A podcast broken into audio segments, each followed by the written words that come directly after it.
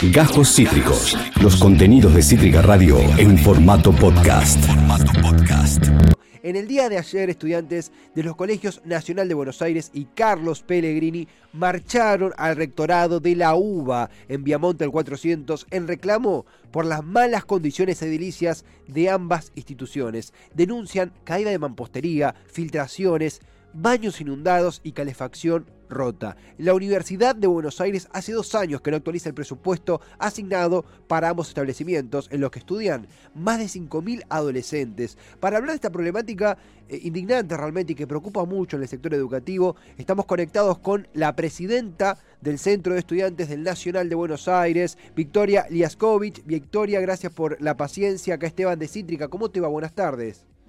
Hola, ¿qué tal? Gracias por invitarme. Un placer, Victoria, gracias a vos por estar. Ah, antes que nada, Victoria, ¿qué balance haces de la movilización? ¿Qué respuesta han obtenido? ¿Cómo fue la, jornada del día de ayer entre compañeros y compañeras? Em, a nivel estudiantil salió muy bien porque nosotros, al menos en la Nacional de Buenos Aires, estamos en una semana de muchos exámenes, tipo muchos exámenes. En el Pellegrini eh, tienen las integradoras en un ratito nomás eh, y llevar casi a 600 estudiantes está muy bien. Igual somos colegios muy numerosos de 2.500 estudiantes. Total. Em, en cuanto a la, o sea, nosotros movilizamos a Viamonte 444, que es la sede del Consejo Superior. Claro. Y cuando llegamos, eh, nos hicieron después subir, aparentemente, eh, porque no les gustó que estábamos cantando, estábamos bardeando a Barbieri. y subimos y hablamos con el subsecretario de Escuelas Medias, que es quien se encarga de las secundarias básicamente dependientes de la UBA, que es Oscar García. Y nada, o sea, nos prometió una reunión en dos semanas con las rectoras de los colegios y con el secretario de Hacienda de la UBA.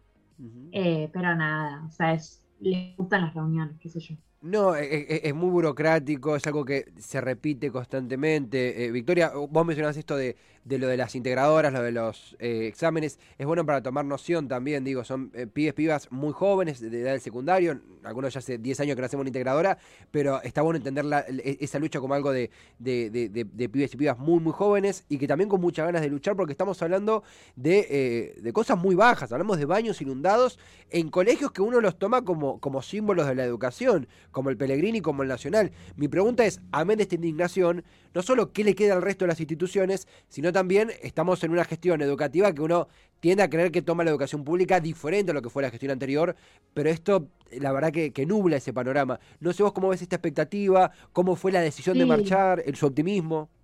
O sea, la realidad es que nosotros somos dependientes de la UBA y somos categorizados como dentro de los colegios públicos, como bueno, somos los colegios de excelencia de los cuales salieron seres dirigentes, etc. Entonces siempre es como, bueno, la, la honorable Universidad de Buenos Aires y su, su gran eh, educación, que por supuesto la tienen. O sea, nosotros a nivel académico estamos realmente muy exigidos y nosotros como centro estudiantes seguimos sosteniendo la bandera de educación pública, pero por eso reclamamos evidentemente esto. De hecho fue gracioso porque el secretario de Escuelas Medias, Oscar García, cuando nos estábamos reuniendo, dijo, bueno, igual ustedes no tienen que quejarse porque yo estuve yendo hace poco a colegios de la ciudad y fue como, bueno, o sea, si querés ser acuña, decímelo y listo. claro.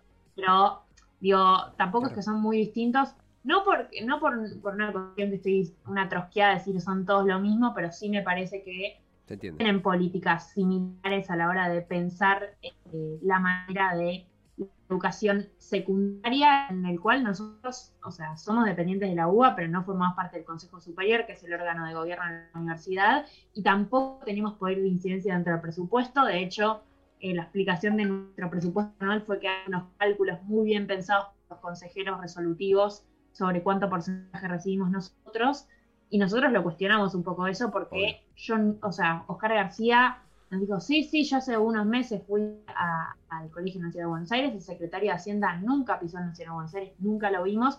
la realidad es que Barbieri pisó dos veces el Colegio Nacional de Buenos Aires, una cuando asumió el, ex rector y otra cuando asumió la actual rectora. Es decir, son colegios de excelencia cuando conviene y cuando no, bueno, nos cagan un poco.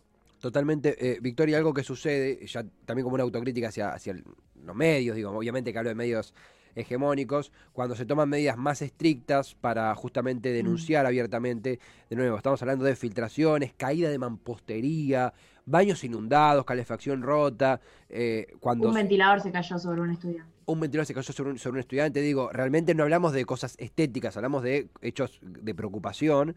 Eh, cuando se toman medidas más estrictas aparece la, la ya consabida criminalización, el hostigamiento hacia el, hacia el estudiantado.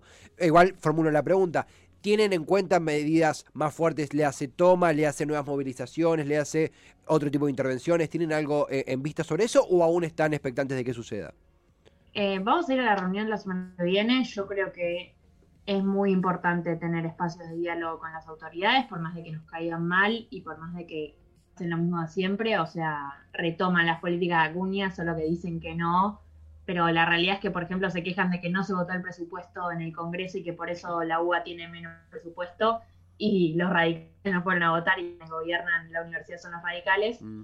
Pero sí, nuestra idea es seguir en diálogo con ellos eh, porque efectivamente creo que hay un modus operandi y un canal de diálogo que es posible, que esta reunión, si bien va a ser una reunión, digo, si hay actas compromisos, si surge algo de esto, tiene algún tipo de sentido y tomar por tomar no solo desprestigia a los otros estudiantes, sino que desprestigia la lucha y hacerle honor, por ejemplo, a quienes es militar en, la noche de los lápices. Por supuesto que está en consideración, digo, no es algo descartable nunca, pero también recordando que vamos dos años de pandemia, no está bueno perder clases eh, cuando se está terminando un trimestre. Eh, hay mucha gente que se quedó libre del año pasado porque está costando seguir el ritmo académico después de dos años de pandemia, entonces eh, no es la primera opción. Eh, priorizamos, por supuesto, la defensa de la educación pública y eso quiere decir que tiene que haber clases, eh, pero también que las condiciones de edilicias tienen que ser tales y, cuando hay un choque de intereses, por supuesto que priorizamos la vida de los estudiantes, que de hecho cuando se cayó el ventilador sobre el estudiante el año pasado, cuando fue la guardia le dijeron tipo, bueno, si se te caía el motor te morías y como tiene un sentido y es defensa de la educación pública y la defensa de la educación pública sea en las aulas y afuera y por supuesto que se consideran medidas, pero son muy extremas y tienen que tener todo el apoyo estudiantil y sin quórum y sin un apoyo de dos tercios no se hace ningún tipo de toma ni, nada, pero existe. y, es muy racional, como lo explicás, digo, porque me sorprenda a mí, sino porque de vuelta está ese hostigamiento de los medios de comunicación, el cual ya debe conocer mucho mejor que yo.